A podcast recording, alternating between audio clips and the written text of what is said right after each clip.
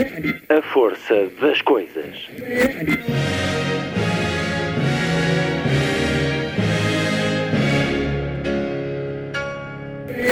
Welcome to the 109th last night of the proms.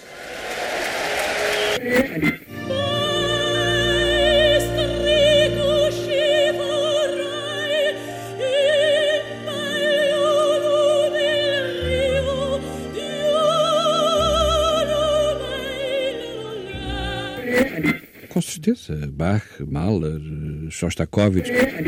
Um programa de Luís Caetano. A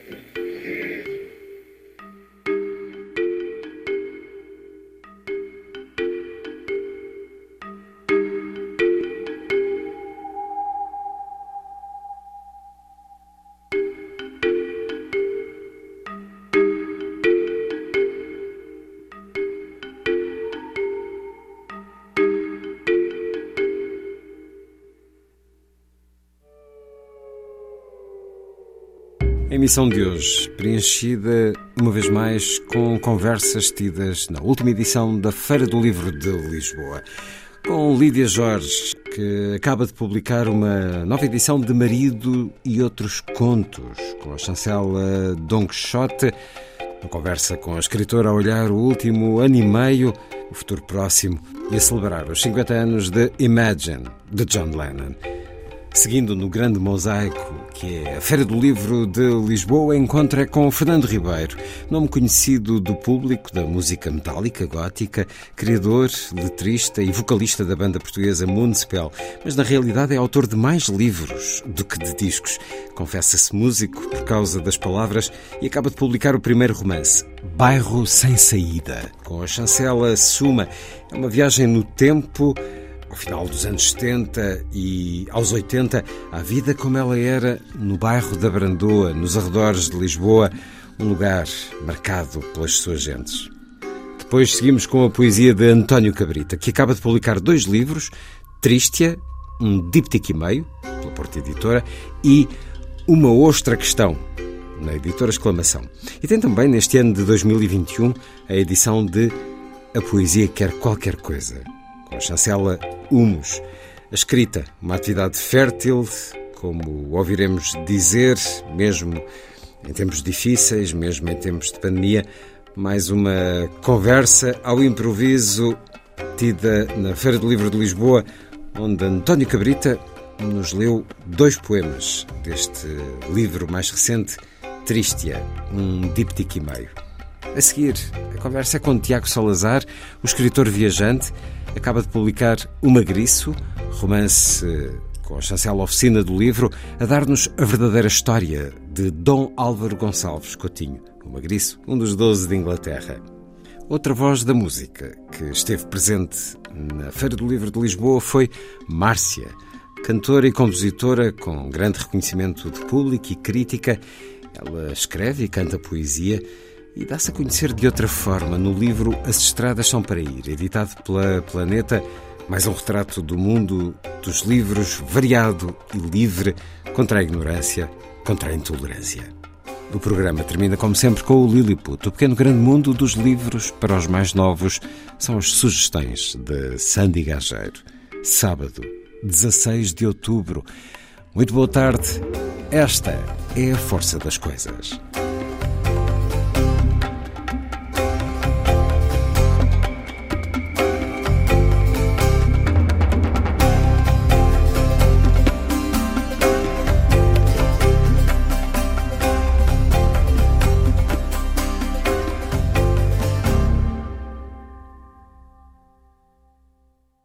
The Last Rose of Summer.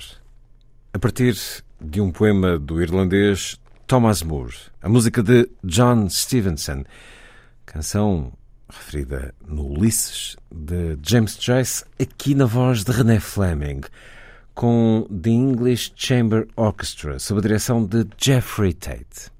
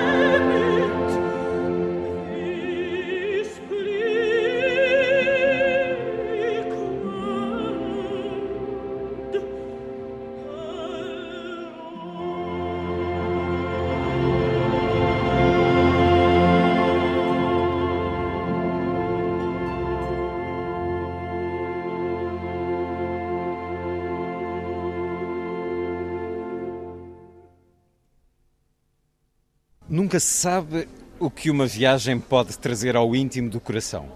Como se o tempo de repente, de um outro modo, fluísse, ou mesmo a qualidade da sua hora mudasse e uma coisa perdida aparecesse. Uma dúvida se quebra, um amor acaba e outro que nunca se tinha imaginado, de repente, nasce. Objetos que sempre tivemos por separados atam as pontas. Imagens que boiam nas nossas vidas sem ligação juntam-se e criam uma nova sequência com sentido. Outras vezes a clarividência da distância torna-se tão luminosa que se vê o fim do fim e deseja-se regressar, ainda que não seja a lugar nenhum. Foi por altura de uma deslocação que por acaso se havia transformado em viagem. Então, subitamente, aquela cidade estendida e empinada à beira do lago Ontário, para onde o destino de ocasião me havia levado, ainda tinha palhetas de gelo e trouxe-me de volta, provinda de muito longe, a instrumentalina. É o início de um conto que já teve edição autónoma, existência em nome próprio, mas que faz parte de Marido e Outros Contos, livro de Lídia Jorge, que conhece agora nova edição, na Don Quixote, a sexta edição de um livro que nos traz desde a história de um fogo purificador e vigativo a um singular e caprichoso salão de cabeleireiro, a um homem que tudo faz para contar os pássaros, mas uh, está sempre sujeito às interrupções ou à cobiça dos outros. São alguns dos contos, para além da instrumentalina que encontramos em Marido e outros contos de Lídia Jorge. Bem-vinda uma vez mais à Antena 2, Lídia Jorge. A Feira do Livro, nesta rádio, não é a mesma coisa sem poder conversar um pouco consigo nesta cadência anual em que vamos observando as mudanças no mundo, as mudanças que nos trouxeram estes receios, tantos e vários, esta sombra tão grande que nos marcou e tanto assim também em particular. Precisamos de portas que nos deem outros caminhos, outros mundos e a literatura dá-nos isso com alguma pitada de magia. Há algumas tonalidades mágicas nestes contos, Lídia Jorge, que nos ajudam a encontrar na literatura uma liberdade, uma porta de saída? Os contos, se são realmente contos, pelo menos como eu os entendo, eles têm sempre uma espécie de enigma para desvendar, mas não desvendam completamente tudo. Um conto, como eu entendo, é uma peça, uma pequena peça que tem teatro, tem poesia e tem narrativa. Dentro está poesia, dentro tem de estar teatro, tem de ter uma ação. E, em geral, procura desvendar um mistério e acaba por não o desvendar por completo. Pelo menos é assim que eu entendo. Eu escrevo contos dessa forma.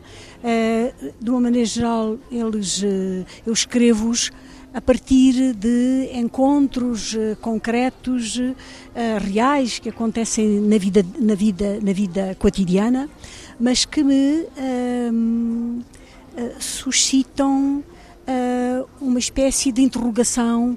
Eu não consigo resolver o enigma de mensagens que a vida real traz e escrevo-os para enfrentar precisamente esse enigma. Portanto, uh, quando diz, pergunta se eles têm magia, eh, do meu ponto de vista, se não tivessem, eu não os tinha escrito. Agora, do ponto de vista dos leitores, isso agora é, é subjetivo. São depende, eles que têm de encontrar. São eles que têm de encontrar. Podem achar que não, podem achar que nesta história que o Luís começou a ler, que é a história de, de, uma bicicleta e do que ela significou na vida de uma criança, de uma, de uma menina, que no fundo é, marca o, início da relação dela com o amor, como se desencadeia nela a noção de amor, que é uma espécie de serviço e de atração pela, por um tio. Essa história, ah, quando eu escrevi, escrevi e lembro-me perfeitamente da, da, da, situação em que escrevi, eu comecei a escrevê-lo num dia 5 de junho e lembro-me perfeitamente da situação. Esse conto é, é uma espécie de viagem que continua, que eu continuo, que eu continuo a fazer, porque uh, provém uh, de um mundo, um mundo, de certa forma, um mundo arcaico, mas revivido à luz da lembrança a partir uh, do mundo que não é arcaico, o mundo que, que não, do mundo presente, do mundo, portanto, do mundo uh, urbano. Mas o regresso a esse mundo que é arcaico, misturado com a, a longura, com aquilo que é Canadá, o sítio onde ela vai encontrar o tio de quem se tinha despedido, essa longura, ela, ela é um é personagem, é alguma coisa que a escrita procura ultrapassar, mas uh, aquilo que a literatura diz, está sempre a dizer, não ultrapasses, fica, não ultrapasses, fica. Porque se fica Uh, se fica para quem está a ler, nunca esquece, não é? E nós, quando escrevemos um conto, o que queremos é que não, ele nunca seja esquecido. Depois é esquecido, mas a ideia de que não queremos que seja esquecido é que empurra para tornar, eh, a palavra é um bocado exagerada, mas eterno, para tornar eterno alguma coisa que se sabe que é absolutamente precário e fugaz. Portanto, nesse, nesse, nesse jogo de oposição, os contos têm de ser mágicos, não é?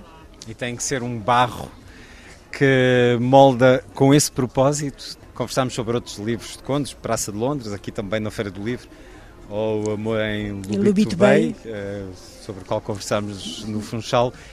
Os contos continuam a ser esse barro com o qual se entende bem, se dá bem. É... Sim, com os contos eu consigo alinhá-los, eu consigo, do meu ponto de vista, fazer com eles uma espécie de autobiografia porque me lembro das situações que o suscitam, lembro-me dos lugares, lembro-me das circunstâncias, lembro-me das leituras que fiz e que conduziram aos, aos contos. Portanto, eles são, os contos não são propriamente construções longas como são como um romance. No romance, eh, digamos, é, é, tem de ser artista para se, para, para, para se escrevê-lo. Há uma construção, há uma arquitetura, há um projeto que é um projeto que ultrapassa aquilo que é a experiência da existência pessoal. No conto, eu pelo menos é assim que, que ajo, no conto é, eh, são bocados da própria existência que se transforma em alguma coisa que eu gostasse, que eu gostaria que tivessem um adjetivo, uh, um adjetivo um pouco megalómano, mas eu vou utilizá-lo, que fossem cintilantes. Portanto, que tivessem um brilho que fica. Que cintilar não é um brilho nem violento, nem um brilho permanente, é um brilho que tremoluz, que tremoluz na treva. E eu acho que os contos são isso. Por alguma coisa as pessoas gostam de ler um conto antes de adormecer. Eu tenho a ideia de que, eh, aliás, é a epígrafe desse livro, eh, é precisamente um, um conto breve faz um sonho longo. Um conto breve faz um sonho longo. Essa luz que fica uh, cintilando e que nos dá felicidade. Eu acho que a literatura, quando se diz que a literatura não serve para nada, não, ou, ou, ou pelo menos que não se deve ter uma atitude servil da literatura, eu acho que a literatura é absolutamente servil. Ela serve o sonho e nessa medida não há nada, nada de mais útil, nada de mais primitivamente útil aos seres humanos do que é de facto um conto. É como um sonho acordado, citando uma canção do Fausto, mas há uma outra canção especial no dia de hoje, este momento em que conversamos, o dia em que passam 50 anos sobre a edição do álbum Imagine, de oh, John Imagine. Lennon, que é aquela canção para tantos mágica, voltamos a isso, para tantos um verdadeiro hino à utopia. A própria canção o diz, podem dizer que eu sou uh, um sonhador, mas não sou o único. Lídia Jorge um ano depois de aqui termos conversado, a pandemia não acabou, mas preparamos-nos para entrar, talvez, em tempos de maior esperança, desejo de regresso à normalidade. A própria Lídia Jorge estará dentro de dias já no circuito que a literatura exige aos seus autores, no Festival de Literatura de Berlim, depois na cátedra a que dá nome em Genebra. Escreveu há poucos dias no El País uma crónica a dizer que o céu que cai sobre as mulheres afegãs e todo o povo daquele país acabará por cair sobre todos nós também. À luz do Imagine de John Lennon e deste texto que escreveu para o El País, imagina os próximos tempos com a esperança de um mundo melhor, de um mundo que sai desta pandemia, mais solidário, ou nem por isso? Eu quero acreditar que estamos a viver um momento de aprendizagem muito grande e que era necessário acontecer alguma coisa para recuarmos e para avançarmos melhor. Possivelmente não precisávamos ter tido um castigo tão grande como tivemos. Mas eu, eu tenho a ideia de que uh, talvez o céu não caia, pelo menos não caia tão rapidamente sobre nós. Acho que o céu uh, ficará suspenso. Penso que nós vamos ser capazes de ultrapassar, vamos ser capazes, sobretudo, de fazer uma coisa que é adiar sine die aquilo que é uma espécie de terremoto que a gente pressente que pode acontecer. Adiar. Adiar, ser capazes de deixar suspenso aquilo que é uh, uma ameaça que todos nós sentimos, mas ao mesmo tempo a ideia de que somos capazes de fazer um governo global da Terra. Acho que os escritores uh, estão escrevendo exatamente por isso. Aliás, por alguma coisa, o imaginário dos escritores ultrapassada a língua, as diferenças das línguas em que são escritas, o imaginário é global. É os escritores é comum. E os escritores estão dizendo, dizem isso. Pode não haver um governo político do mundo, mas há uma fantasia do mundo que é comum.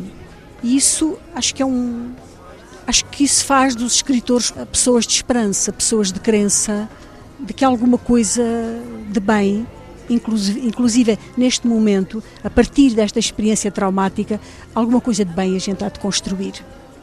O Imagine podia ser um, um, hino seu também, uma canção sua, esta letra que nos diz: Imagina que não há paraíso nem inferno, que não há razão para matar ou para morrer, Sim. que não há religião. Não Aqui há entraríamos religião. num campo mais polémico, mas é uma canção que lhe diz muito.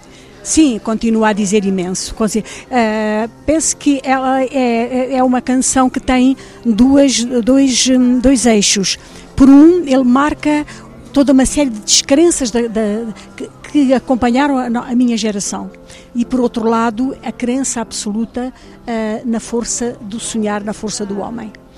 No entanto, é uma canção que tem descrenças dentro, marca, quer dizer, pinta por completo aquilo que é aquilo que é a minha geração e que está sendo a minha geração. Agora, o mais importante é o Imagine, sem dúvida alguma.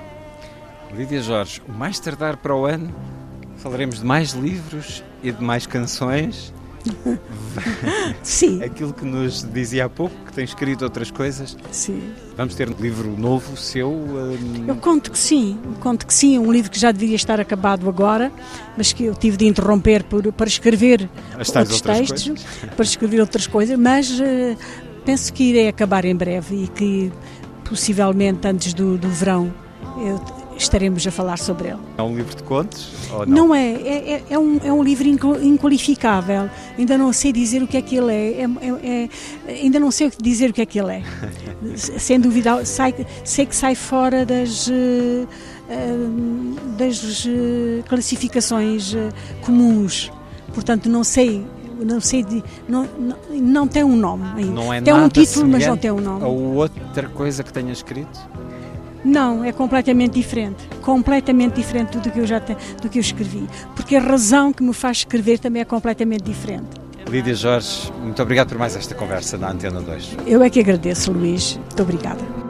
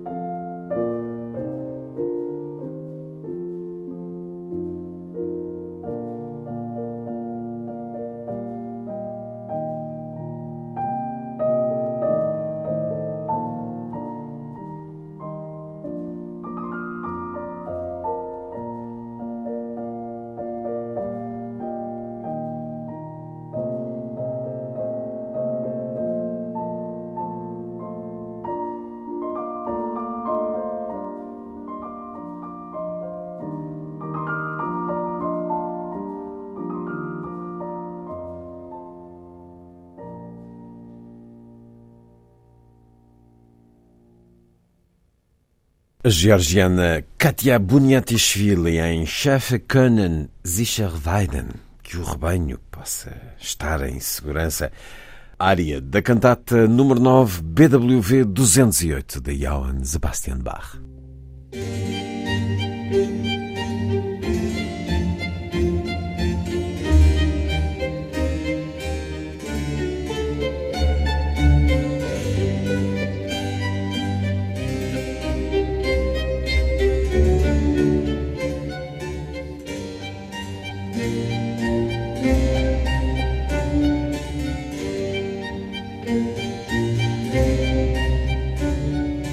A força das coisas.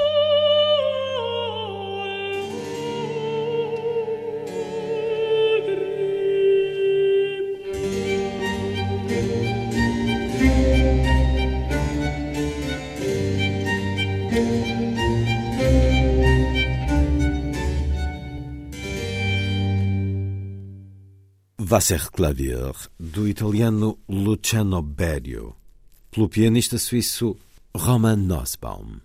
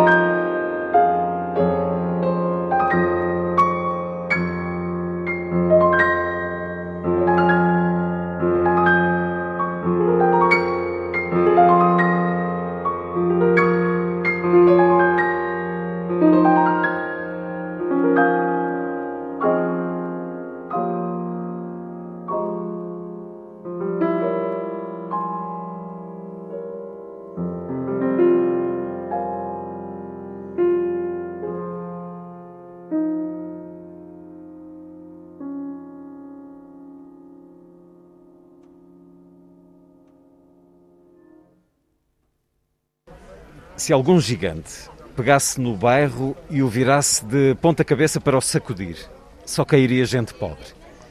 Desta vida, vivida ao contrário, só tombaria a moeda pequena, o tostão miserável para pagar o vinho na adega, a cerveja na tasca, as cebolas na mercearia do retornado, o aluguer do corpo à puta. O bairro era dos pobres. Eram eles as células que lhe transportavam a vida, os que lhe lavraram as pedras, os que lhe coçavam as costas com as unhas sujas do trabalho cotidiano. As terras do bairro matavam aos nossos pais as saudades do campo onde cresceram e que nós não conhecíamos. Esta terra era nossa e morreríamos por ela, se assim fosse preciso.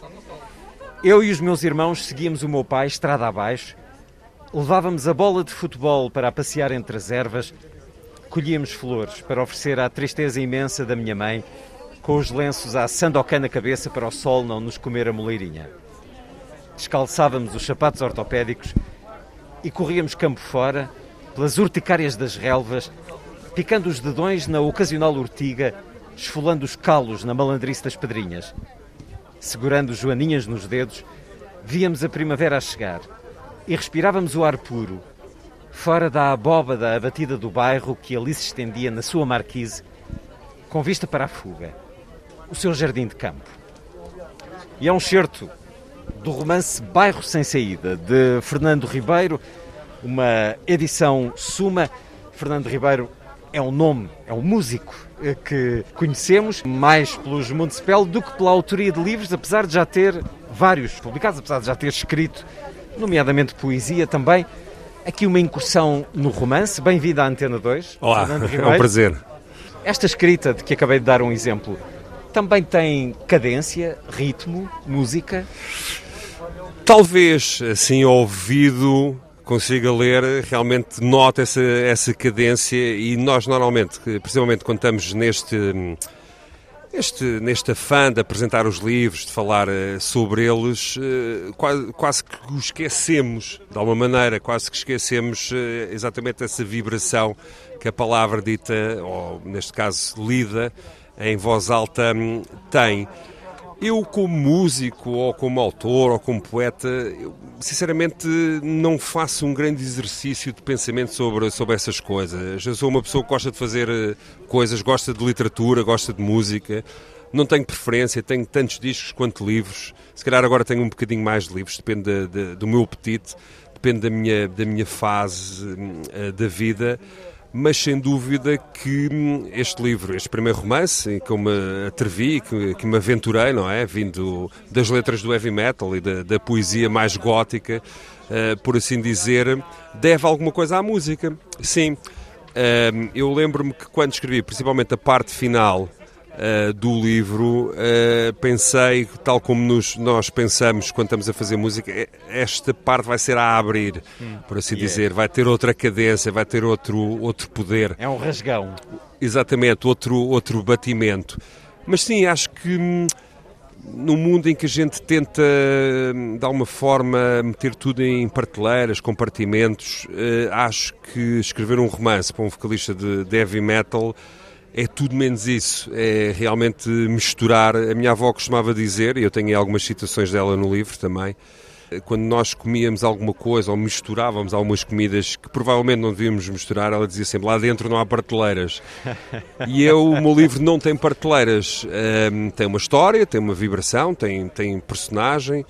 Tem um sítio que também acaba por ser alguma, ficcionalmente, uma personagem, uh, ele próprio, um bairro, um bairro sem saída mas também terá, terá essa música, porque a música também faz parte uh, do livro. Não é um livro sobre música, não é um livro de música, não é um livro.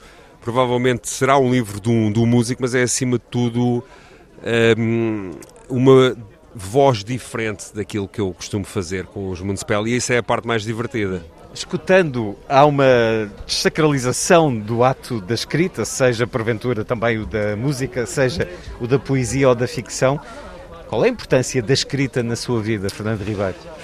Eu sempre acreditei, eu sou um bocadinho punk em relação a essas, essas coisas, porque principalmente quando nós começámos uh, a tocar em Portugal, a fazer coisas cá, nós vinhamos, uh, entre aspas, do estrangeiro uh, e notávamos muito menos protocolo, muito menos etiqueta, e cá sempre de alguma forma, digo isto de uma forma, não quero fazer nenhum juízo de, de valor, mas sempre achei que as coisas estavam demasiadamente uh, etiquetadas, um, de alguma maneira e nunca não tenho exatamente uma resposta sobre, hum, ou muito elaborada ou muito complexa, sobre o que é que é o ato de escrever para mim. É um ato tranquilo para si, de gosto? É, é de gosto, sim. E comparativamente à música, os Municipal são uma banda profissional há quase 30 anos. Portanto, nós temos algo a provar. Uh, não é? E acho que era o Brecht que dizia: o homem que não tem nada a provar é um homem perigoso. E sempre temos, eu também tenho se calhar alguma coisa a provar, não sei muito bem a, que nem a quem, não conheço tão bem a autoridade, não conheço tão bem, uh, sei lá, os meandros uh, da escrita, a cena uh, literária, e isso permitiu-me ter exatamente essa liberdade, essa um, quase um, um desprezo respeituoso, não é? Uh, pelo, que, pelo que se tem que fazer para, para escrever um livro. Eu escrevi este livro uh, num caos confortável. Eu acredito que, principalmente a literatura, uh, e é inevitável compará-la com a música, não é? Tem uma espécie de liberdade maior que se inscreve no facto de ter muito menos referências. A música, uma coisa mais sensorial, quando nós damos uma certa frequência de bateria ou um som de guitarra um, ou até um gutural. Há uma reação imediata. Exatamente, há uma reação quase corpórea. Um, na literatura, não. Aqui não sabe o não, efeito que provoca nos seus leitores. Te, eles, é que, eles e elas é que o têm que, que inscrever. Uh, e depois é engraçado, porque eu conheço muitos escritores, muitos amigos meus são, são escritores, até uns a título profissional, e eles dizem sempre preciso de um isolamento. Eu não, eu um, escrevi este livro todo na, na mesa da minha sala com a minha mulher a, a pedir-me coisas, com o meu filho a ouvir youtubers brasileiros, porque eu acho que realmente o que é sagrado na escrita é essa celebração do facto de uma das poucas certezas que eu tenho enquanto pessoa que teve a sorte e o privilégio de trabalhar no mundo criativo e das artes, é que a inspiração é fundamentalmente interior e que não interessa o contexto uh, ao redor, pelo menos... E muitas vezes nasce do caos a criação. Sim, ou é Mesmo feita. Que seja um caos doméstico. Sim, ou é feita nesse, nesse, nesse sentido. Claro que podemos ser, uh, ir à mitologia e tudo e ver que realmente tudo nasce de uma massa primordial, talvez, não se sabe, quem sabe, não é? Mas, mas no, meu, uh, no meu caso eu não preciso de tranquilidade, não preciso de, de condições uh, para fazer música mais, mas para escrever não. E isso para mim faz-me sentir bastante livre enquanto entre aspas, autor, porque há esse, há esse pudor agora, não é? E nós, hum, disseram nós, nós só nos chamamos autores depois de publicar um romance, porque um poeta não é bem um autor. Há quem discorde, eu, pronto, eu gosto muito de poesia, é um registro que eu gosto e que leio bastante e que consumo bastante, mas na verdade hum, isto é uma primeira coisa e fazer uma primeira coisa já numa, entra, numa entrada na meia-idade, nas crises, no cansaço, no facto dos Municipal terem quase 30 anos, é uma coisa que sabe bem. Este romance soube-me bem e diverti-me imenso a escrevê-lo e depois a, a, a lê-lo e depois a partir para o outro, claro. E a partilhá-lo agora, como está a fazer na Feira do Livro, onde conversamos, na Feira do Livro de Lisboa, onde o livro foi apresentado. Este bairro sem saída é o bairro da Brandoa, que conheceu, onde cresceu, no pós-25 de Abril. É um bairro onde nos dá uma profunda honestidade das personagens, onde há uma dignidade entre cada uma, mesmo pelo meio da pobreza ou da violência. É um romance de personagens, Fernando Ribeiro? Boa pergunta, talvez o seja. Eu, na altura, quando comecei a escrever o romance, o meu primeiro problema foi arranjar uma história, uma narrativa que contasse alguma coisa, que não fosse meramente uma coleção de cromos uh, da Brandoa. Se bem que não, não, não, não tivesse sido um mau plano, porque o bairro da Brandoa, tal como muitos bairros uh, suburbanos uh, daquela altura, da cintura de Lisboa, é um bairro que se inventou a si próprio e acho que essa é a energia principal do meu livro, é contar eh, ou recontar, neste caso, essa, essa invenção. Inventou-se como? Vieram pessoas do Minho, vieram pessoas do Alentejo, vieram pessoas do Litoral, vieram pessoas de Lisboa, vieram pessoas de outros bairros e todos eles se juntaram numa espécie de caldeirão que criou aquilo que eu chamo a mitologia dos bairros. Uh, e que nem sempre é muito hum, vista ou muito explorada na literatura. E eu praticamente tive apenas que limar algumas arestas, porque a história, ou pelo menos o, as personagens da história, já, já estavam lá. Foi difícil até, tive que fazer uma espécie de seleção ou de casting, por assim dizer, porque senão o livro seria uma espécie de guerra e paz eh, da Brandoa, porque, porque teria muito mais, eh, muito mais uh, páginas. Mas é um livro. A melhor resposta era o título original do livro. O, o título original do livro era O Bairro das Pessoas. Eu, entretanto, mudei para bairro sem saída, não por ser um bairro degradado, não tem a ver com esse sentido, que as pessoas não podiam ter saídas profissionais ou saídas amorosas, ou, aliás, pelo contrário, houve uma altura na Brandoa, nos anos, no final dos anos 70 e principalmente durante os anos 80, que era quase autossuficiente. Nós podíamos ir à discoteca na Brandoa, podíamos comprar discos eh, na Brandoa, podíamos ir à biblioteca ler livros, não tínhamos necessidade de sair, daquele de sair dali. Mas lá está, o bairro das pessoas, porque é um livro sobre pessoas, sim, um bocado sobre essa, essa relação nem sempre harmoniosa que se estabelecia entre as várias pessoas que moravam na Brandoa, que vinham de diferentes regiões, de diferentes países. Mas havia um sentido de comunidade. Eu acho que sim, eu acho que o livro também uh, é sobre a comunidade, uh, de alguma maneira. Aliás, o, o, meu trabalho, até com os Municipal, tem focado um pouco o sentido de comunidade, porque é uma coisa, talvez, que eu sinta mais desintegrada. Uh, hoje em dia, não preciso estar a citar, mas hoje em dia é difícil concordar com uma pessoa, é difícil estar num jantar com amigos e nós todos termos uma uma harmonia, por assim dizer, e dentro daquela, um, daquele caos, lá estamos nós outra vez, dentro daquela, um, uh, como diria a minha avó, daquela à porra e à massa, como se dizia uh, na Brandoa, que, que se estabelecia havia, sem dúvida, laços uh, genuínos. Não vou dizer que ninguém era pobre, não vou dizer que ninguém passava fome, não é esse, não é esse branqueamento que eu quero fazer uh, no, meu, no meu romance, mas havia qualquer coisa que nos unia. Uma franqueza na, nas relações entre as pessoas. Este bairro que aqui está é um bairro que já não existe ou ainda há muito dele na Brandoa de hoje? Há alguma coisa. Eh, a Brandoa foi requalificada pelo programa Proqual, que requalificou muitos bairros, eh, na altura até se dizia aldeias urbanas. Uh, houve uma mudança bastante forte a nível de população. Houve muita gente que, que foi, que foi para fora, que foi para Lisboa, que foi para, para outros sítios, eu, eu inclusive mas lembro-me, por exemplo, de fazer o Fórum Brandoa, que era uma construção bastante grande, era uma espécie de pavilhão multiusos, e quando trasladaram as associações, o Rancho Folclórico da Madeira, a Associação de Pescadores, de Caçadores, etc., as pessoas ainda grelhavam as sardinhas dentro do, do betão e do PVC do pavilhão. Portanto, eu acho que esse, esse espírito não, não está morto e esse espírito caracterizava muito a Brandoa. Eu falo disso no meu livro. As associações, a cultura, o desporto, as bibliotecas eram tudo referências uh, incontornáveis de quem morava Uh, no bairro da Brandoa. Talvez eu o romantize um pouco, não é? É um romance, como é óbvio. Há, há sempre essa, essa tendência, quando passamos alguma coisa para livro, de romantizar mas lá está, eh, mesmo que exista só como memória, a maior reação que eu tenho, pessoas que vivem na Brandoa, que têm uma fruição completamente diferente do livro, conhecem as ruas, conhecem os personagens, conhecem as personagens reais que eu misturei numa só, conhecem os, os happenings, os acontecimentos, uh, os factos, têm uma fruição diferente, mas mesmo as pessoas que vêm de outros bairros uh, dizem, de vez em quando dizem que é a vida tal como ela era, não tal como ela é, porque as coisas hoje em dia são bastante diferentes e se nada se passou dos anos 50 aos anos 90, a partir daí foi um bocadinho heavy metal, foi sempre a abrir e as pessoas, de alguma forma, esse sentido de comunidade e de bairro desintegrou-se um pouco.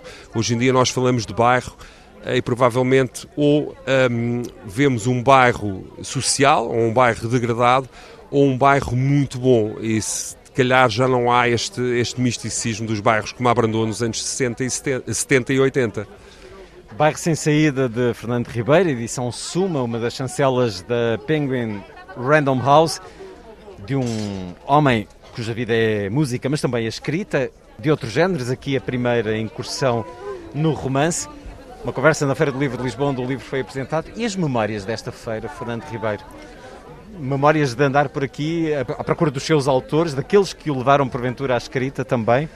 Uh, sempre, tenho memórias, sei lá, de, há muito tempo de vir uh, à Feira do Livro de Lisboa, que é provavelmente a feira de todos os livros, porque não só as editoras mais eh, conceituadas e mais representadas, mas também começando ali por baixo pelos alfarrabistas, não só livros, também música, também há aí vinil e do bom à venda e, lá está, é sempre uma visita. Eu sou muito chato quando venho à Feira do Livro, hoje estou cá para apresentar o romance, para estar com os amigos, eh, etc., para falar dele, mas há de haver um dia que convém aqui mesmo, um, ehm, não à caça dos ninhos, mas à caça uh, dos para, livros. Para tenho, se... sacos na mão. tenho sempre uma lista, eh, consigo sempre comprá-los a todos uh, e isto não é novidade nenhuma. Uh, os escritores têm que ser leitores e há sempre qualquer, vai haver sempre qualquer coisa dentro do nosso saco que quem sabe não será a primeira pedra sei lá, de uma decisão da nossa vida, ou de um livro que a gente escreva, ou até de qualquer outra coisa, porque a literatura tem, sem dúvida, um efeito sobre mim. Eu acho que até sou músico por causa das palavras e não pela própria música. Um, sempre foi o que me atraiu neste estilo, no rock, no heavy metal. Foi também alguma coisa de profunda nas palavras, algum sentimento de, de comunhão e alguma preocupação com esse liricismo. Como tal, a, a, Feira do Livro é um dos sítios ideais para uma pessoa como eu que gosta de andar a, à caça deles. Nós somos recebidos neste livro com um certo, uma epígrafe de Albert Camus, será um dos seus autores, certamente, e outros. Que autores o fizeram escrever? Vários. Eu acho que este livro, um, apesar de provavelmente não ter uh, as influências que eu pensei na altura, foi sem dúvida o António Lobo Antunes, uh, que era uma pessoa que era e é um escritor que eu aprecio muito e que, visitava muito o bairro da Brandoa uh, mais para comer algumas, algumas alguns petiscos que lá havia. Ele tinha um grupo que ia lá aos passarinhos, ia lá um, ou arroz de pombo, por exemplo, que eram coisas que se comiam ali na Brandoa eles tinham uma visão muito engraçada e muito saudável uh, dos subúrbios. Eu gosto daquela linguagem mais densa do Lobo Antunes, sou um, um leitor uh, assíduo. Uh, depois houve aqui uma, uma colagem, aspas, ao realismo mágico. Eu não conheço muito, conheço o Gabriel Garcia Marques, eu percebo, porque também há aqui um desfilado de personagens e de situações que provavelmente têm a ver mais com essa literatura sul-americana, mas eu leio um pouco tudo. O leitor que provavelmente, o escritor que provavelmente mais me influenciou ultimamente é o Jonathan Little, das Benevolentes, de uma história antiga, porque são livros que nós lemos uh, e que estamos perante obras daquelas que nós, que nós olhamos para cima, não é? Isso é é, é muito importante. Mas tenho, tenho imensas eh, influências desde escritores portugueses, eh, provavelmente a nossa maior riqueza, a nossa riqueza a nível cultural é, é a literária, na minha, na minha opinião, mas eu estou sempre, sempre a ler e há sempre, vou sempre buscar daqui e dali, sim. Fernando Ribeiro, primeiro romance, Barre Sem Saída, a edição Suma. Muito obrigado por esta conversa para a Antena 2. Obrigado, um abraço.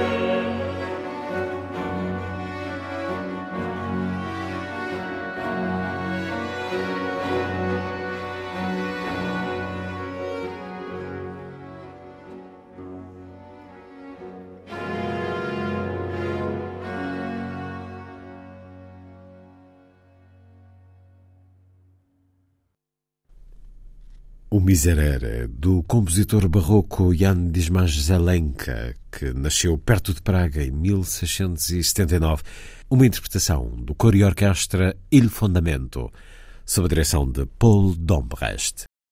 A seguir, Máscaras, o bailado Romeu e Julieta, de Sergei Prokofiev, interpretação da Orquestra de Cleveland, sob a direção de Lorin Matzel.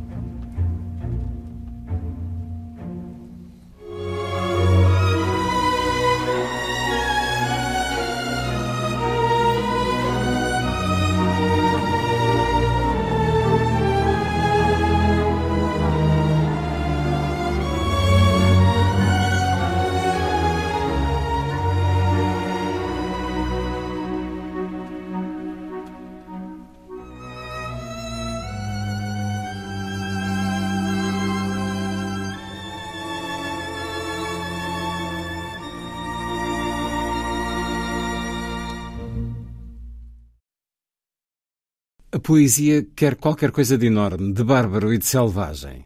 O meu Manuel Maria do Bocage. Ou Três Fantasias e um Assédio em Asa Delta. António Cabrita, publicado em janeiro deste ano nas edições Humus. Tristia, um díptico e meio, na coleção Elogio da Sombra, da Porta Editora, lançado em abril, e Uma Ostra Questão nos fez fugir dos que cabriolam pelo céu, uma antologia pessoal. António Cabrita, na editora Exclamação, acaba de chegar às livrarias. Três livros, um ano fértil de escrita, no ano de sobressaltos. António Cabrita, a dar-nos poesia. Foi na Feira do Livro de Lisboa. É o poema 61 do, do ciclo As Feridas da Heitor, que é uma espécie de, é, de diário em verso de, da minha vida em, em, em Moçambique. E, e, este poema é, foi feito em Climane, quando eu estive lá a dar um, aulas na universidade. E, e, e num dia fui à piscina municipal almoçar e estava um calor tremendo e como, como, como, como, é, como é costume nos trópicos, mas naquele dia estava especialmente quente e, e era uma piscina muito colorida, absolutamente colorida, mas estava tudo eh, transpirado, digamos assim, todo aquele. E eu, então eu lembro que almocei com dois whiskies, ou com três whiskies, ou com quatro whiskies, eh, porque era a única coisa que tinham fresca que podiam garantir. E, e, e, e então escrevi este poema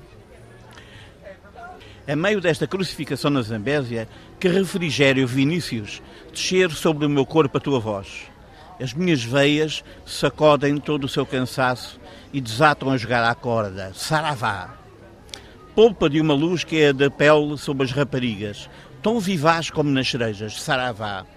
Não ponhas nisto, ó trovador, um grama de saudade, mas o pendor genesíaco que adivinhaste na canção popular. Saravá!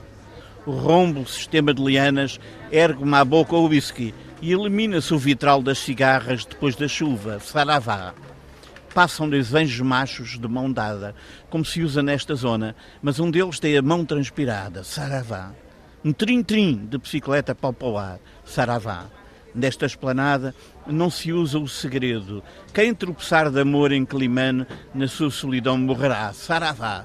Quem não tropeçar de amor em Climane, a sua solidão multiplicará. Saravá. É um semáforo amarelo, o pássaro que me querem vender. Um semáforo de luva preta, Saravá. Julga-se de porcelana brilhante, o secretário de célula, que ao meu lado besunta o sorriso em franga a cordon bleu. O pobre não sabe que, formiga a formiga, entregamos a cagança à terra, Saravá. Eis um negro com cabeça de mielheiro a aturar um branco com boquinha de cinzeiro, enquanto atrás um china bebe a sua pele de vinho branco, saravá. O meu dedo desconjunta o ar quando peço ao empregado: traga-me um copo de água destilada de Veneza, bem servido, saravá. Responde-me ele impassível: desculpe, o nosso elixir está reservado para os melhores clientes, saravá. Havias de gostar em Climane do riso solto das raparigas, éguas que bebem do amor em corrida, saravá. Nesta parte do mundo, Vinícius, não se jura. O calor amacia as mentes, os vínculos, os materiais. E é natural que o sangue embriague o vinho, saravá. Só na piscina municipal, fluido contra fluido, tudo permanece igual. E então há prodígios. O que se lançou da prancha mergulha na água e do remoinho brota um cisne, saravá. Só na esplanada da piscina municipal, onde a tua voz ressuscita na ulha brilhos perenes, só pelo teu samba fica de novo um mundo habitável. Saravá. Poema 61 que está em Tristia, um díptico e meio, a poesia de António Cabrita na coleção Elogio da Sombra da Porta Editora. É um gosto escutá-lo uma vez mais na Antena 2. António Cabrita, conversámos há alguns anos no Encontro Literatura em Viagem. Começa este livro por nos dizer que quando aterrou em Maputo pensou em pôr de parte a poesia. Claramente isso não aconteceu. Por que é que o pensou? Estava, de alguma forma, estava desiludido, estava, estava cansado. Desiludido com a poesia ou com a escrita? Desiludido com, desiludido com, com, com, as, com as condições, digamos, uh, uh, institucionais a que se associa à literatura. Não, estava, estava, estava. Eu, bom, eu, eu, quando, eu quando saí de Moçambique eu tinha, tinha tido uma pequena editora, que era a Iman, e correu muito bem do ponto de vista da imprensa, eh, tínhamos um dossiê de imprensa eh, eh, fantástico, mas o braço comercial eh, correu mal e, e, ao fim de 40 livros uh, fui obrigado a deitar a toalha ao chão, porque ou era isso ou, ou, ou, ou, permanecer com dívidas que eram insuportáveis. E, portanto, uh, e, e, tinha a consciência de ter feito um, um bom trabalho. E, e, então eu resolvi mudar de vida e mudar de país. Uh, ainda por cima a minha mulher, que era que era uma, uma sócia da, que era sócia da, da, editora, ela ficou também deprimida, porque de repente ficou sem trabalho, sem não sei o quê, e começou com crise de, de identidade, onde é que eu sou, e ela, como é moçambicana, resolveu ir, uh, pelo menos por um tempo, para o seu país, não é? E ao fim de seis meses, eh, eu, eu, eu, eu, eu telefonei e disse, é pá, eu já não tenho idade, já nem paciência para andar bem gato, e portanto um, vou para aí ter contigo, vou romper com o jornal, com o Expresso e vou para aí ter contigo. E assim eu costumo dizer que a minha ida para Moçambique foi, é uma espécie de erro de geografia amorosa. Mas uh, felizmente, porque depois acabou por cumprir com aquilo que tinha em mente quando, quando decidi ir para lá, que era desatar a escrever a sério, a escrever livros, e desde que lá estou já, já editei 20 livros. É, em Moçambique, no Brasil, aqui, e portanto não, não me queixo. E o caso de amor com a poesia também continuou? continuou o apelo continuou? Isso, isso fui traído, isso aí fui traído pela própria poesia, não é? Um díptico e meio. Sim. Porquê este título? Porque é, é, os dois, o primeiro, o primeiro, o primeiro e o, e o terceiro livro que aqui estão é, são, são livros são, são, sim, são corpos completos, conceituais, unitários, e, mas são, são dois livros de, de uma relação mais direta entre a poesia e o vivido. Enquanto no meio tinha um livro tinha um livro que pretendia ser uma espécie de chave mais conceitual uh, do, do, uh, e diferente, uh, mais metafórica e diferente, eh, que era uma espécie de contraponto a essa relação com o vivido. E acontece que esse é meio, é só meio, é meio, eh, é um díptico e meio, porque um dia, numa, num dia, um dia de tempestade tropical, entrou-me entrou pela marquise eh, onde eu tinha a secretária e tinha os cadernos, e, e, e então a tempestade papou, digamos, metade do livro, porque os cadernos estavam completamente debotados e, e deram-me cabo do computador e, e, e por aí fora, e então uh, só, só, sobreviveu metade, que felizmente se sustenta enquanto mesmo como ruína e como fragmento. Essa, essa relação da poesia com o vivido é muito a sua vida que encontramos aqui? alguma coisa.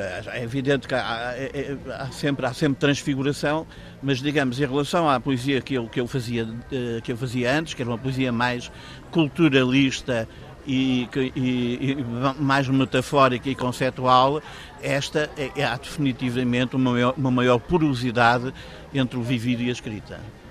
Temos mais um poema deste Tristia, de António Cabrita, um dos mais recentes volumes da coleção Elogio da Sombra. Tenho que contextualizar, porque isto são, é, a flor, chama-se, o terceiro livro chama-se A Flor de Edo, e é, o Edo era como no século XVIII se chamava o Japão, porque era uma cidade nesse, nesse tempo tão rica é, e, tão, tão, tão, tão, tão, tão, é, é, rica e tão que deu tanto fruto na, na, na, cultura como o Renascimento na Itália e portanto era uma coisa a esse nível Uh, e, e, e, é um lugar mítico onde eu, onde eu desejaria morrer, o Japão.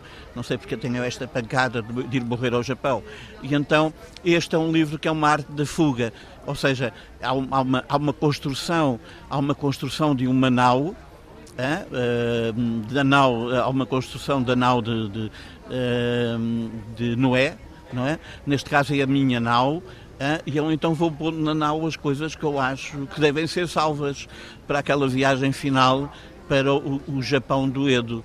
E, e, e, é, e portanto, é um, um, longo poema narrativo com cento, cento e tal páginas, é, em vários cantos, e que, e que é um poema de amor, eh, eh, porque vou salvando aquilo que amo e pondo de lado as coisas que acho eh, iníquas e uma canalhice seja, seja em termos políticos, seja em todos os termos, não é? Tem... Uma tarefa mais facilitada do que não é, porque não precisa de ser aos pares. Exatamente.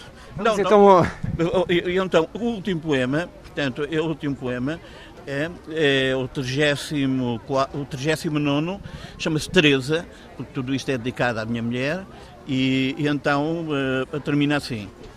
De tanto nos fomos desapegando, e ao fim de 20 anos prescindimos de azulejos holandeses, de alfombras orientais, de uma prometida viagem a Goa.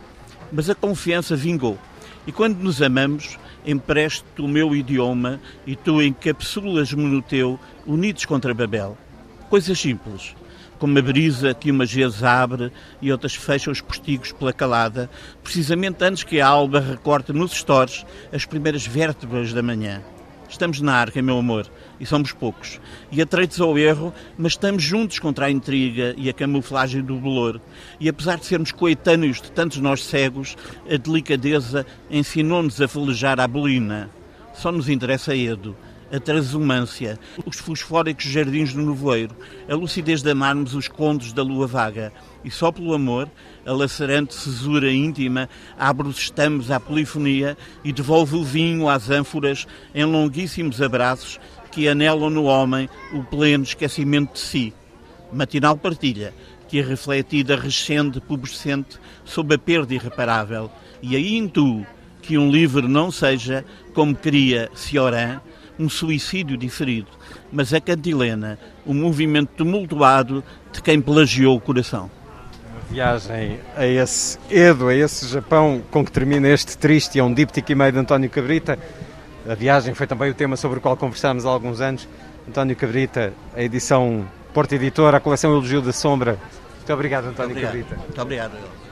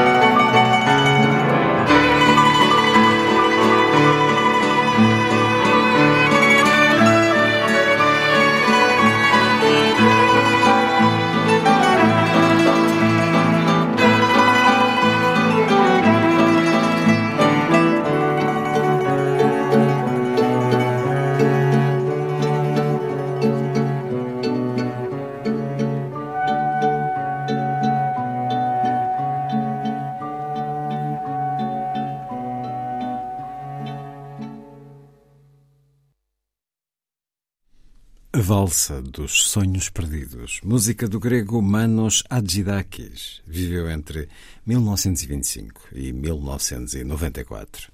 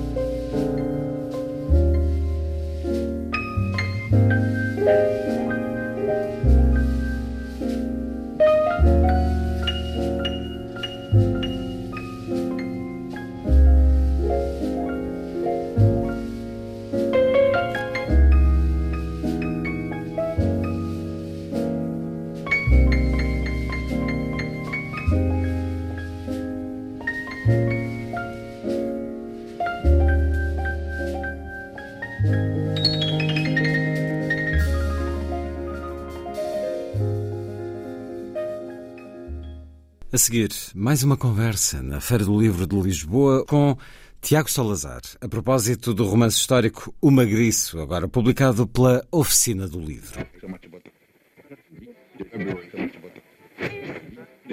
O sangue sempre me atraiu.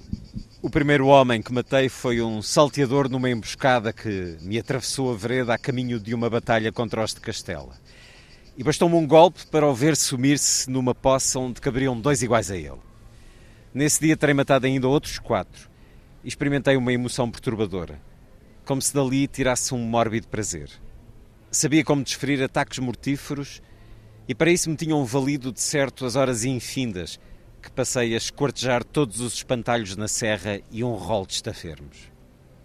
Ao dizer isto, poderei ser tido na conta de um vulgar sanguinário, mas só quem passa por uma batalha ou um duelo sabe como é ténue a fronteira que separa a vida da morte.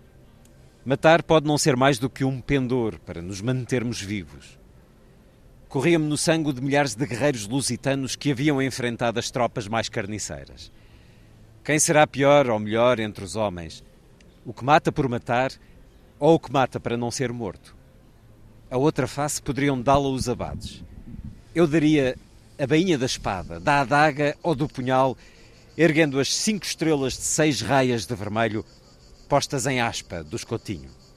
E é um certo de O Magriço, a verdadeira história de Dom Álvaro Gonçalves Coutinho, um dos doze de Inglaterra, mais recente livro de Tiago Salazar, romance com a chancela Oficina do Livro.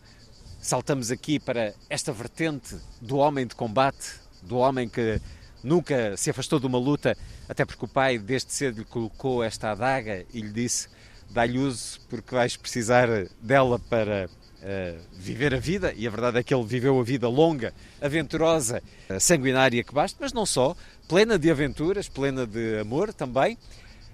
Tiago Salazar, bem-vindo uma vez mais à Antena 2. Esta vida de um magriço, Dom Álvaro Gonçalves Coutinho, está escrita por outros também, mas é uma vida que de facto convida a que se entre por uma investigação para a contar.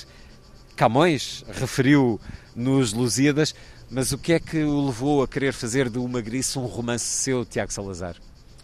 Eu acho que a grande viagem que ele terá feito, que é a lenda dos Doze de Inglaterra, porque imaginei uma espécie de romances de viagens medieval, portanto um cavaleiro que parte sozinho por sua opção, supostamente porque não gostava de andar de barco, qualquer maneira teve que andar de barco duas vezes para atravessar o Canal da Mancha, num sentido e no outro. Não havia outra hipótese. Mas, mas, mas vamos imaginar isto no século XIV, um, um homem com o seu pajem que parte eh, por eh, várias semanas, não é? meses, eh, até chegar ao terreno de batalha, onde diz a lenda, chegou no exato momento em que a batalha tinha começado para defender a honra da sua dama, porque cada um dos cavaleiros ia defender a honra da sua dama. Esta história é... dos 12 de Inglaterra que diz serão 13. Se, se, contarmos com ele, 13. Começa logo bem com um, um, um erro de numerológico, não é?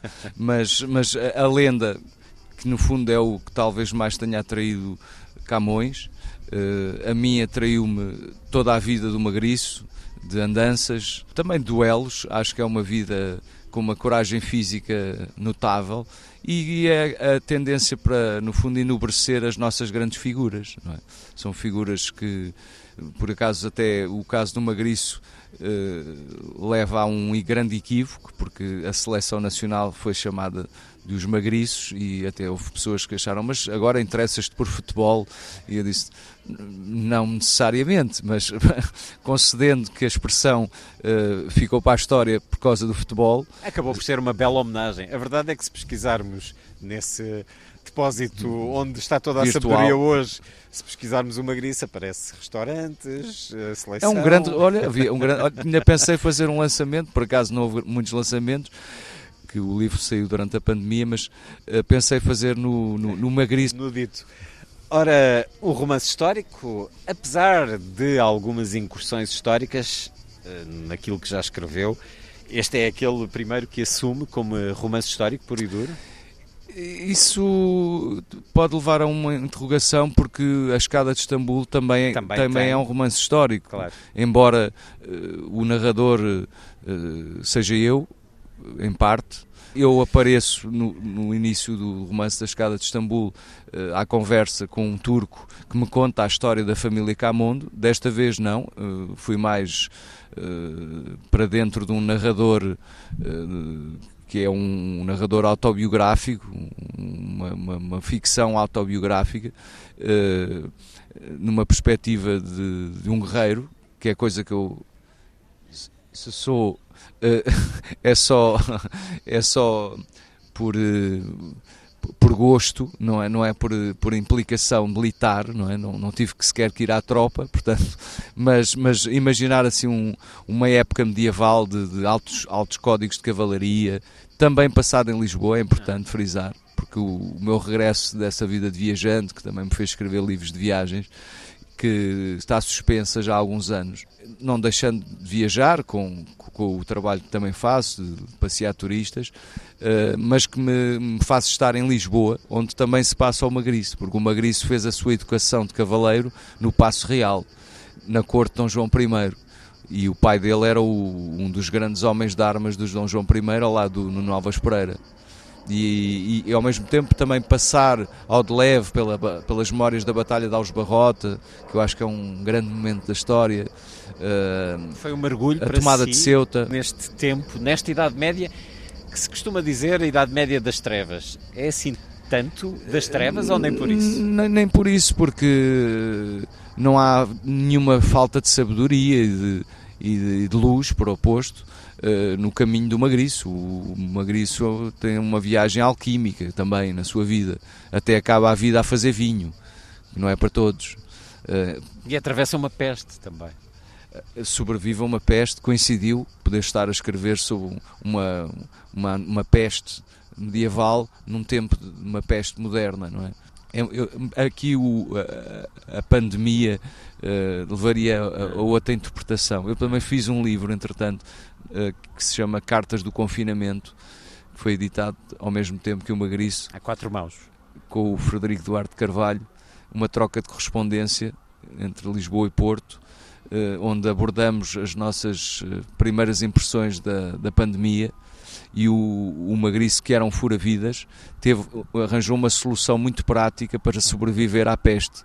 Mas não vou contar, não é? Mas podia ter sido usada também por alguns eh, eh, homens dos tempos modernos, não é? Fica esse convite para a leitura do Magriço, a verdadeira história de Dom Álvaro Gonçalves Coutinho, um dos doze de Inglaterra. Esta vida aventurosa, marcada pela paixão, este, este romance quase proibido. Em parte, uma das razões porque o Magriço sai, da, no fundo, da corte de Lisboa e, e da sua vida de cavaleiro do rei Dom João I e passa a ser o cavaleiro do Jean Sampeur, do João Sem Medo, e instala-se na Borgonha.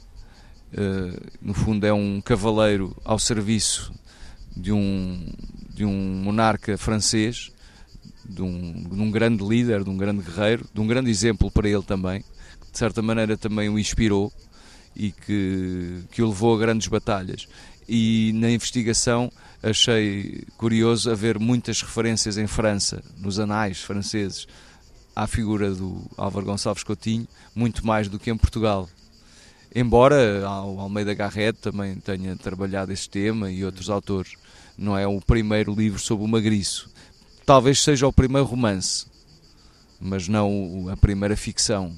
Até o Magriço é uma figura bastante atraente, mesmo para cinema, não é? Ser um cavaleiro épico e, de certa maneira, amoroso, romântico, a quem o, o amor foi negado, porque nem o pai, nem o pai da, da promitente noiva uh, queriam um casamento, então nem o rei, o próprio rei, também se opunha. Digamos que são obstáculos são, são, são vários. E isso levou-o a sair de Portugal. Portanto, é um, um imigrante despeitado. O que também eh, lhe dirá algo, Tiago Salazar, essa vontade ou necessidade de sair do país. Tiago Salazar, eh, vários livros publicados a levar-nos para outras paragens, esta a seguirmos também para diferentes lugares na peugada de uma grice. Dom Álvaro Gonçalves Coutinho, escritor viajante, como é que está em termos dessa sede, dessa necessidade de viajar, de sair por aí e de passar para a escrita muitas experiências de andanças? Como é que se prepara para lidar com este expectável fim da pandemia no regresso às viagens e à escrita, Tiago Salazar?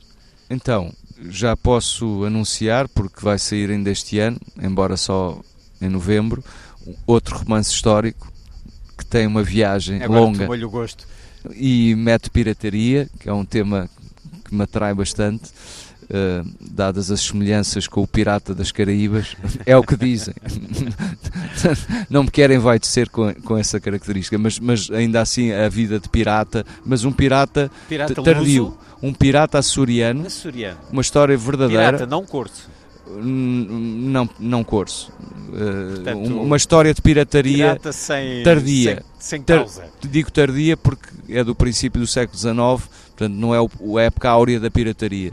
E, e, e, também podemos estar aqui a conceder uma interpretação de pirataria onde há também contrabando, ah. uh, tráfico. Mas estamos a falar de uma figura real. De uma figura real, um açoriano da Ilha das Flores. Onde é que se cruzou com ele? Uh, foi um amigo que me enviou uma fotografia de um túmulo que está na Ilha das Flores, no mosteiro, e, e disse-me: Olha, pega nisto, deves gostar do assunto. Pega nisto e faz um livro. Um, um veterano, um veterano jornalista, Motinho hum. Pereira. E, e a partir daquela, daquele e-mail que eu gostaria que tivesse sido em forma de carta, assim, chegar uma carta, exato, chegar um, um documento um, um, para eu investigar, papiro, não, é? possível. não, mas infelizmente não pude fazer a viagem, fazer o trajeto do livro que vai em zigue-zague até Boston, uh, descendo pelo Brasil, atravessando o Estreito de Magalhães, Bem. passando para o Pacífico, até chegar a Macau, onde se instala e onde é bem sucedido numa vida eh, pouco ortodoxa, uma vida de bandido. Como é que se chama esse pirata? Uh, António de Freitas. António de Freitas, uma vida que vamos poder conhecer em novo romance de Tiago Salazar até ao final do ano. O título, podemos saber? O Pirata das Flores. Agora disponível para já o Magriço, esta história de uma grande figura do século XIV, também essas cartas da pandemia que uh, foram escritas uh, adequadamente a quatro mãos. Uh, foi um tempo fértil de escrita, portanto, esta, este ano e meio, Tiago Salazar. Sim, ainda, ainda saiu outro livro infantil, outra, outro território inexplorado praticamente. Tinha feito uma tentativa, mas saiu ah, um, um livro. há uns anos um livro.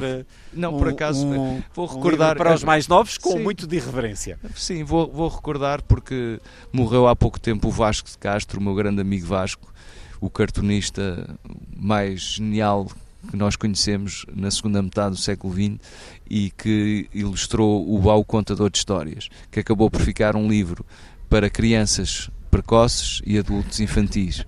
Este, a Fala Barata, que foi o mais recente, já é um livro infantil e que, além disso, tem tido uma vida paralela porque a atriz encenadora Maior Nelas tem feito espetáculos uh, de teatro infantil com a fala barata. A fala barata é uma barata, é a minha filha em forma de barata. a minha filha Margarida. Muitas propostas uh, com a assinatura de Tiago Salazar. O Magriço, a chancela oficina do livro e outras propostas de leitura de Tiago Salazar, inclusive algumas ainda por chegar. Muito obrigado uma vez mais obrigado, por estar Luís. na Antena 2. Um abraço.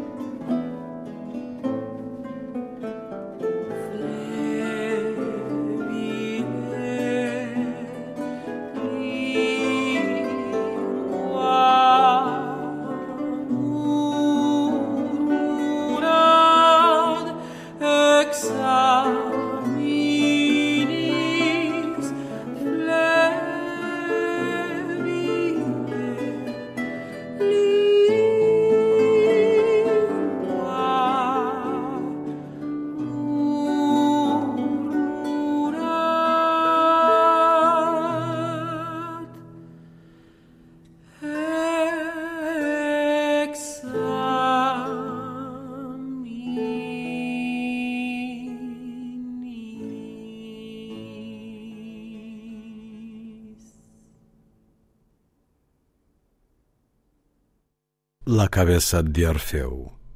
O Orfeu Xamã. Uma visão do mito pelo grupamento L'Arpeggiata de Cristina Ploar com Emiliano González Toro e o notável cantor e guitarrista argentino Nahuel Panisi. Agora, a pele que há em mim quando o dia entardeceu. Márcia com J.P. Simões.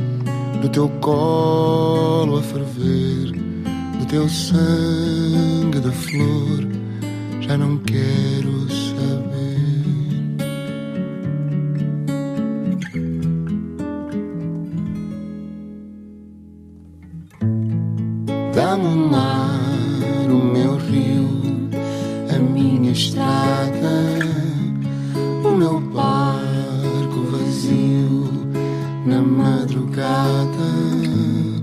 Vou deixar-te no frio da tua fala, na vertigem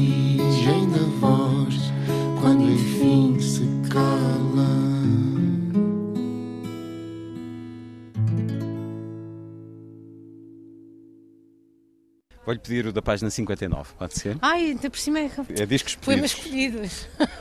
pode ser aceito. Vamos a isso. A minha rua era cheia de negras sombras. Árvores bonitas, escurecidas por elas mesmas, e umas pedras pedrinhas que encalhavam o caminho, tropeçavam pequenos blocos de alcatrão úmido, todos no chão escuro da minha rua.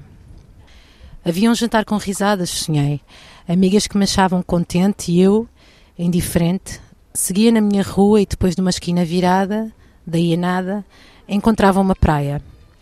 Limpa, brilhante, cristalina e eterna. Eu tinha-me esquecido que era ali a praia. Até queria dizer a todos como era fácil chegar, nem vais acreditar. Por aquele caminho curto, viras, dás um passo e a seguir aparece esta praia. É uma praia paraíso, a mais bonita que eu já vi, tão pura, quase nem a reconheci. A minha rua era cheia de negras sombras, mas a praia é logo ali. Um poema de Márcia, do livro As Estradas São para Ir, a edição Planeta, livro que, para além da poesia, tem também a expressão visual de Márcia. Bem-vinda à Antena 2, uma mulher que estudou belas artes, isso está aqui refletido, teve algumas Uhum. incursões no cinema, mas tem grande reconhecimento notório através da música. Quando é que a poesia entrou na sua vida, Márcia? Hum, Eu creio que eu comecei pela poesia eh, em relação à música. Eu tinha muita vontade de dizer coisas e, e comecei por escrever, mas isso estamos a falar de uma altura da adolescência. Juvenil. Sim. Consequência de leituras também? Lia poesia Lia- e encontrava ali um espaço de expressão? Lia pouca poesia. Lia a poesia que se dá na escola, que na verdade. Não entusiasmava tanto quanto Eh, isso? Entusiasmava-me porque eu tive uma boa professora de português e isso faz muita diferença. E então interessei-me logo por, por Fernando Pessoa, por, eh, pela Sofia de Melbreiner eh, e pelos heterónimos e lembro-me que isso foi bastante importante para mim. Aliás, eu, eu acho que até menciono aqui o poema de Fernando Pessoa que mexeu muito comigo. Eh, está aqui numa das crónicas do livro. Essas crónicas é curioso porque é um diálogo que vai tendo com o leitor, uma Sim. espécie de mapa de viagem autobiográfico, conduzindo também o leitor para os poemas que o esperam. Foi como se eu tivesse a necessidade de falar com o leitor ou com aquelas pessoas que me seguem, com o meu público já da música.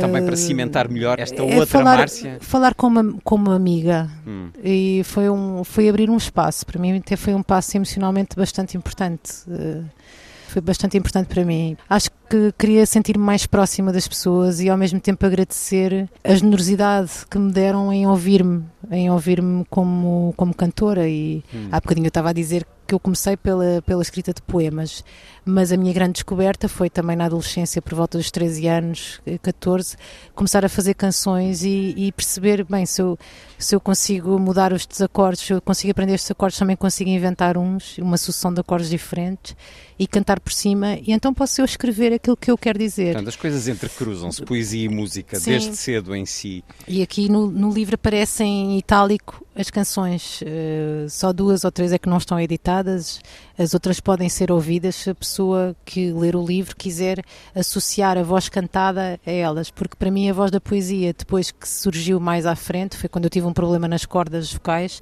e tive a necessidade de ouvir essa outra voz interna que é que escreve os poemas. É uma voz que por isso é que me custa às vezes a dizer poemas, porque acho que é difícil, cada pessoa é que ouve, é um bocado como ao cinema, cada pessoa ouve a sua própria voz, não é? E quando nós temos um romance, lemos e depois vemos o filme, em cinema parece que há uma certa decepção, porque a nossa voz do livro, às vezes não, às vezes pode superar, mas é raríssimo superar para mim. Eu gosto mais da, da voz que eu ouço ao ler um, um romance do que depois a ver eh, um romance ou uma É biografia. quase sempre assim. Quando escreve, para além de sentir essa voz poética, sente também o ritmo das palavras? Sinto, isso é verdade, sim. É, pronto, é uma característica, não, não, não vou ser eu a dizer mal, mas até vejo isso como uma falha, honestamente, porque Não conseguir dissociar. não conseguir dissociar a, a cadência da- das palavras, sim, e a, a musicalidade das palavras, mas pronto, é uma característica. Lê em voz alta aquilo que escreve? Nem pensar. Não, é raríssimo para mim. Aliás, tenho que praticar aquilo que, me- que- que acabou de me pedir eh, o Luís, não é? Que é eh, ler eh, um poema, aquilo que eu escrevi, que é para ser ouvido no silêncio. Ser ouvido no silêncio também é uma coisa muito importante, que eu acho que é um espaço mágico da leitura. A poesia dá-lhe aquilo que sempre procurou na arte, um irreprimível desejo de liberdade, um sentir da liberdade na vida. Pode chamar liberdade porque é uma liberdade interna de podermos ser quem somos.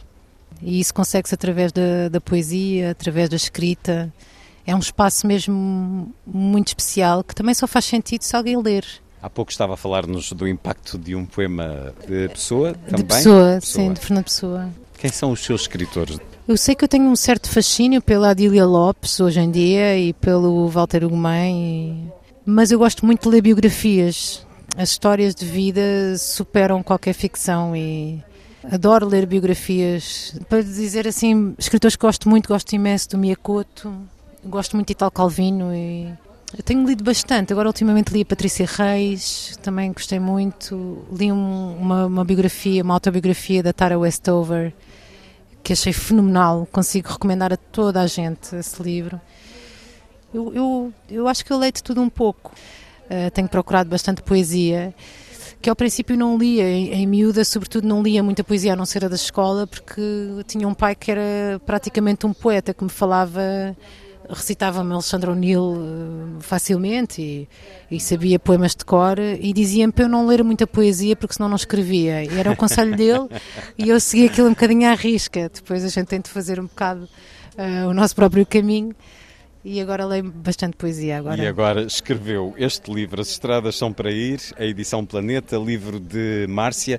Vou-lhe pedir a terminar esta conversa para nos dar outro poema Vou fazer uma vez mais o disco pedido, o poema pedido da página 107, por favor. 107, o que é que vai sair daqui? Ah, não sei as páginas de corte. Ah, que bonito. Que bonito, eu estou a dizer que é bonito, isto não é nada modesto, mas, uh, mas esta é uma imagem que eu fiz da Serra da Estrela, de uma memória da Serra da Estrela, aqui com a neve. Um, e ao lado diz: Imagine quando o inverno chega a toda esta planície onde os pinheiros rompem Imagino que o frio traga um rosto despido branco, talvez mais nuvens sobre o campo e um manto de vazio. E é de um espaço enorme que se cobre a terra para aceitar o esplendor do céu que nos observa com a sabedoria redonda do acaso de ali estar. Imagino, quando chegar o frio, que o gelo se faça e queime algum ramo verde que teime em ficar com o verde que é seu. Quando chegar o frio, Imagino que seja por ser mais longe ou mais sombrio, o passado ficará onde está. Não restará nada daquilo que já foi. Mas é de um espaço enorme que se cobre a terra para aceitar o esplendor do céu. E à porta aberta se ouve quem passa entre o teu destino e o meu.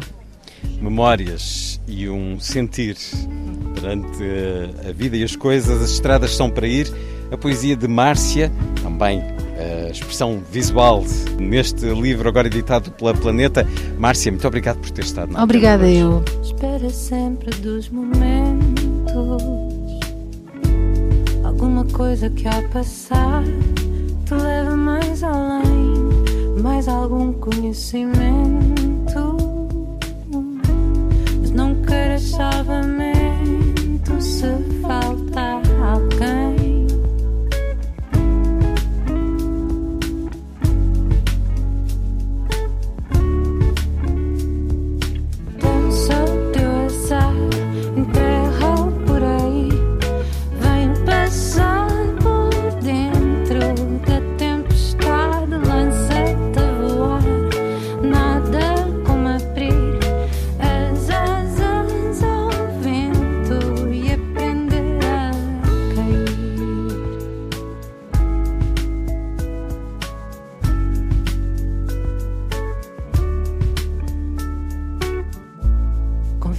Próprio pensamento. Abrir as portas para passar sem vetar ninguém. Cada ser seu sentimento. E talvez o salvamento nos chove a nós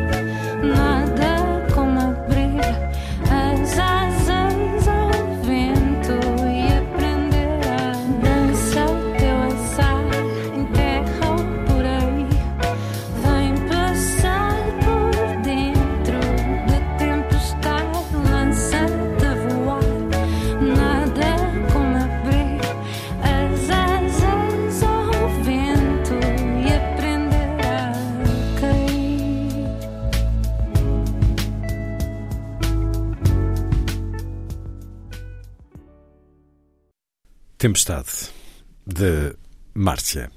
A seguir, La Canzone del Guarracino. Seguimos um peixe com o agrupamento Accordone e a voz de Marco Beasley.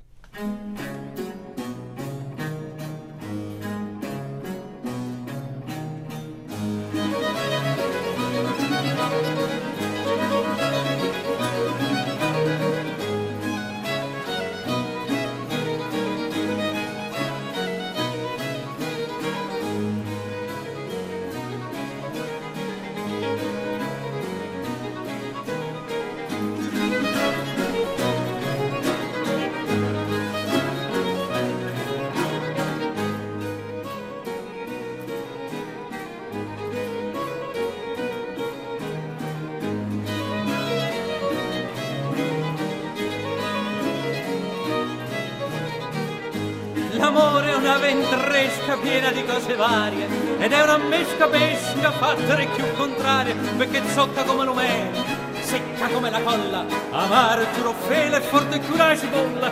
Lo guarracino che chiama per mare, la voglia da censurare, se facetta un ballo vestito di scarpe di spine pulite pulite, una parrucca tutta ingrifata, da ziarella braciolata, con la sciabò, scolle puzzine, da pondangrese fino a fine.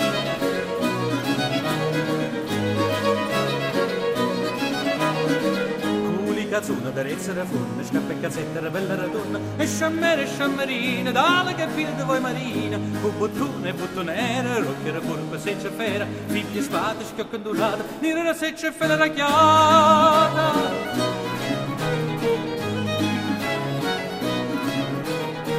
E due belle cadeneglie da promuovere conchiglie, una cappiella gallonata, da budarina d'alza salata, tutto poco se mi staradiella, gli va facendo lo sbaffatiello e girava da qua e da là, innamorata per si trovare.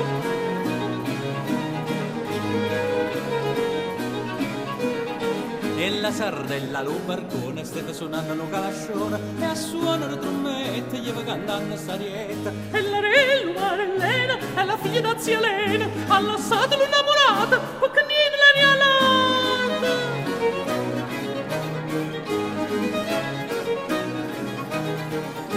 tua regina che la guardaia della sardella se innamoraia se ne jette da navavosa la ciò vecchia e maliziosa e per buona rialata per mannarla la masciata. Navavosa e bis bis jette tu non gelerisse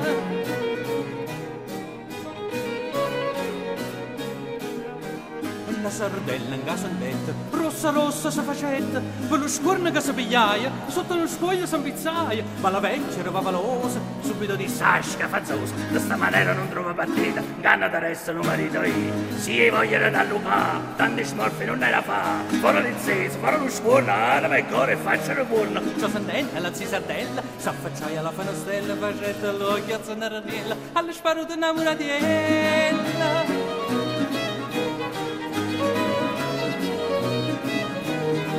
Ma la padella che stava reposta la chiamaia faccia tosta di predatore smurravognato senza parola malanata capiva che andata la litterata prima antica innamorata da carriera da chi staglietta e ogni cosa la ricetta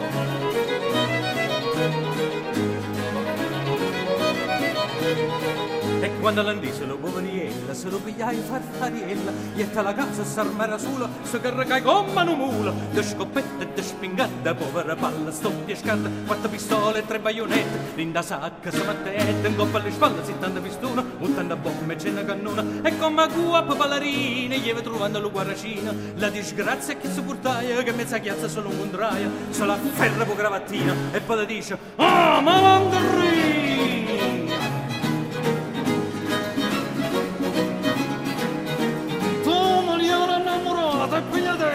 generazione Tu da tappa da maliuna La deva pacca la saguzzuna Schiaffa buona per avessa Scuppa l'una fa cose connesse Scevera chiuna Si cuta nossa E la macco se filosa Veniamo in cena calore more Pariente amici a scettene fuori Chi che mazza cortielle cortielle Chi che spada spadone spadella Chi le che barra chi le che spida Chi che ammenne le chi candrita Chi che denaglia chi che martiella Chi che terrone e susamiella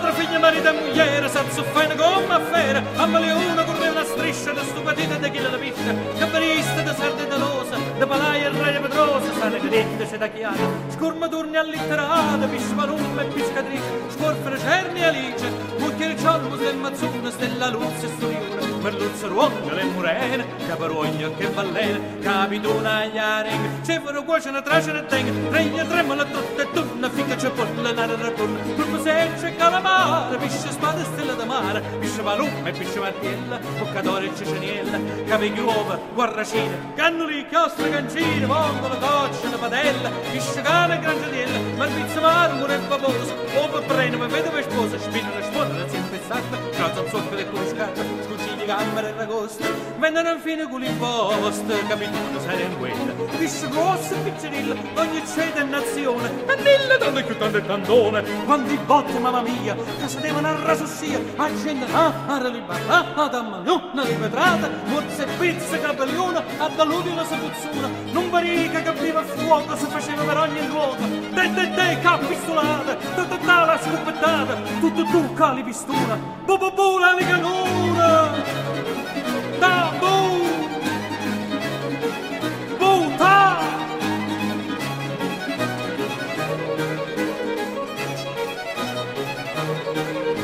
Cantaso già straquada e mi manca molto anziché datemi licenza graziosa e bella orienza fino a che sorti una mezza da sei con la saluta da lui e da lei cama si secca lo cannarone sbagantandasi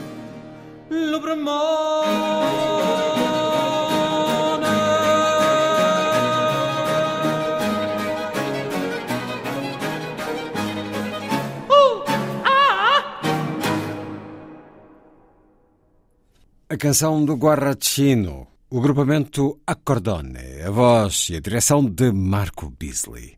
A seguir, Lilliput é o pequeno grande mundo dos livros para os mais novos, aqui percorrido semanalmente por Sandy Gageiro. Diz Lilliput. Lilliput, Lilliput. Lilliput. The tree in me. The tree in me is part apple,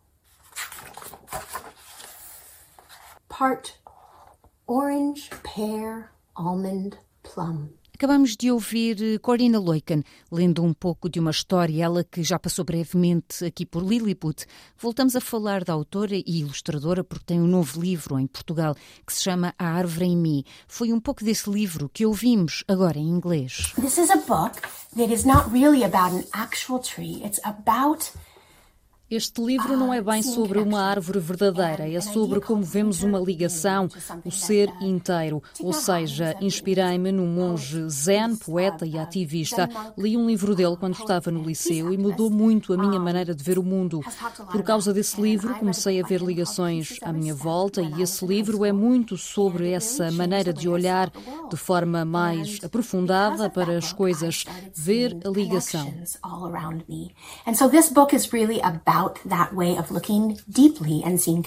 É um retrato luminoso da ligação das pessoas ao mundo natural, fala das árvores como metáfora da força que cada um pode ter e usar.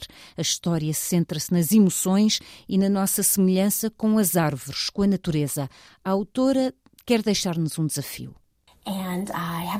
Tenho um convite, um desafio para vocês. Saiam para o mundo hoje, olhem à volta e experimentem olhar aprofundadamente. Pratiquem esse olhar para as ligações no mundo à vossa volta. É uma coisa muito boa de sentir, de estar e uma forma muito boa de viver. De Corina Loiken, em Portugal é possível ainda encontrar o livro dos erros, o André Semião Não Tem um Cavalo e o Meu Coração. A Árvore em Mim é uma edição fábula. Because there is a tree and a sky and a sun in me, I can see that there is also a tree in you. Foi a força das coisas. Assim. Obrigado por estar com a rádio. Bom dia, bom fim de semana.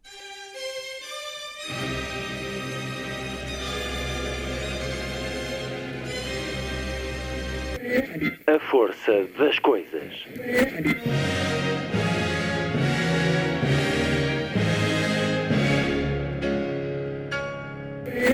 Welcome to the 109th last night of the proms.